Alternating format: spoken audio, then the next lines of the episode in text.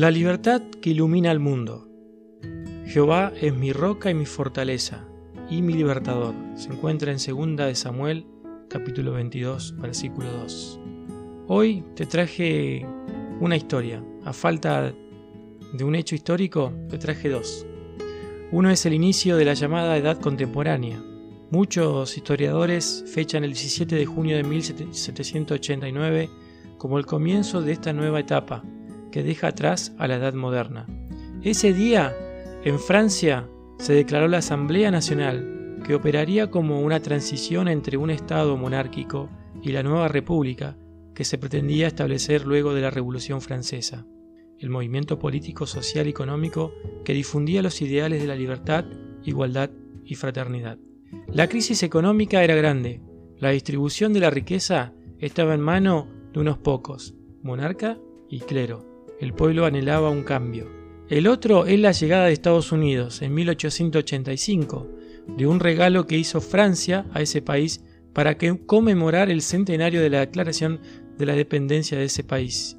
Se trata nada más y nada menos que la Estatua de la Libertad, que arribó al puerto de Nueva York el 17 de junio de 1885 la famosa estatua cuyo nombre completo es La libertad iluminando al mundo, se encuentra en la isla de Libertad, al sur de la isla de Manhattan. Ambos acontecimientos están relacionados con el cambio, las nuevas perspectivas y la libertad, una libertad que pretendían que iluminara al mundo. No obstante, con el correr de los años, esa luz se ha visto oscurecida por guerras, atentados terroristas, tráfico de droga, corrupción política y desigualdad social. Lejos, muy lejos estamos, como sociedad mundial, de las utopías de las revoluciones francesas y de las luces de la libertad, que, con toda buena intención, puede pregonar una estatua.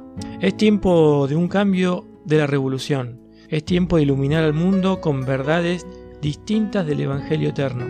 Hoy puede ser un día histórico. Ten en cuenta que en este mundo de pecado nunca encontrarás la verdadera felicidad, que la auténtica revolución es interior y que es una obra de Cristo, si aceptás y difundes que no hay mejor libertad que otorgada por Jesús.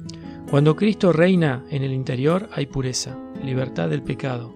En la vida se cumple la gloria, la plenitud y la totalidad del plan evangélico. La aceptación del Salvador produce un esplendor de perfecta paz, de amor perfecto, de perfecta seguridad. Nos vemos en el próximo capítulo.